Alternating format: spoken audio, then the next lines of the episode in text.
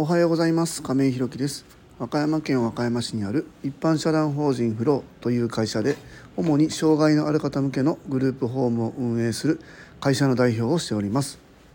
え今日は最近よく聞かれることというテーマでお話ししたいと思います。え本題に入る前にお知らせをさせてください。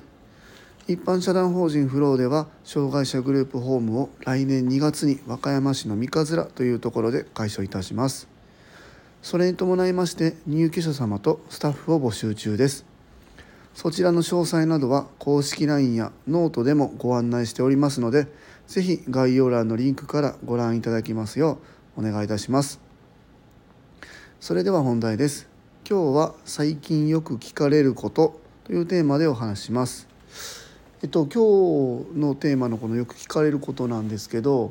まあ、もう初めに言いますとえなんでグループホームをやることになったんですかっていうのをよく聞かれるんですよね。でこれを聞く方なんですけどえっと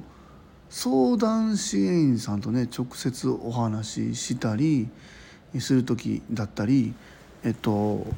実はね面接の時に何か聞きたいことあのこちらに確認したいことないですか？ってこちらから投げかけた時に、えーと、面接を受けてくださった、ね、方から「えーと、なんでグループホームを始めるんですか?」っていうふうに聞かれるんです。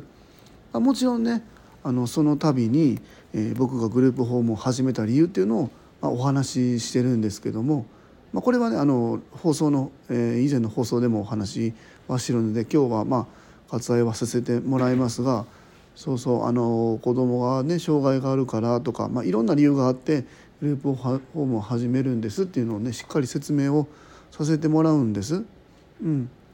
でこれが面白いなって思うのがやっぱりこの理由っていうのをねその相談支援さんもその働く方もね聞きたいんだなっていうふうにあの改めてね面白いなって思ったんですよね。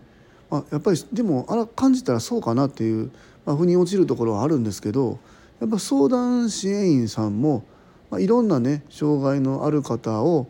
まあ、からご相談を受けてねそれに沿った事業所なり、まあ、グループホームなりっていうのを、まあ、ご案内して、まあ、改めて生活の場にしていくっていうところになるのでもちろんねそこの代表だったり管理者責任者サービス管理責任者の人がまあ、どんな人かっていうのはすごく、まあ、重要にはなりますよね。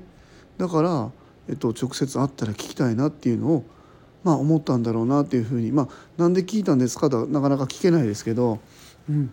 そういう理由が、まあ、あるんだろうなっていうふうに思います。で一番面白いなと思ったのはやっぱりスタッフというか面接を受けてる方が聞くっていうとこなんですよね。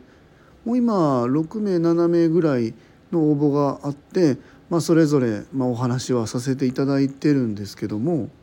その方たちもね大体漏れずにこれ聞いてくださいますね。でやっぱりその働く理由とかここで働く意義みたいなのをやっぱ求めてらっしゃるんだなっていうふうに、まあ、思うんです。その普通に、まあ、いろんなところで仕事ってあると思うんですよ。グループホームだと夜勤でなかなか珍しい仕事の業態ですけどそれでもね夜勤で別にどこでもあるし、まあ、もちろんグループホームもたくさんあるしグループホーム以外の夜勤もある中で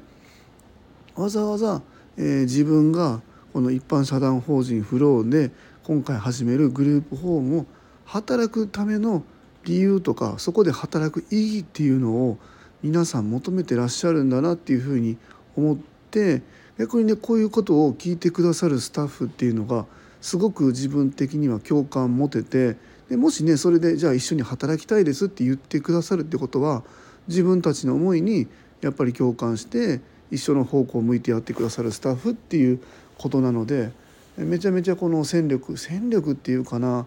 あの同じ船に乗る仲間としてねやっていけるんじゃないかなというふうに思います。だから今あの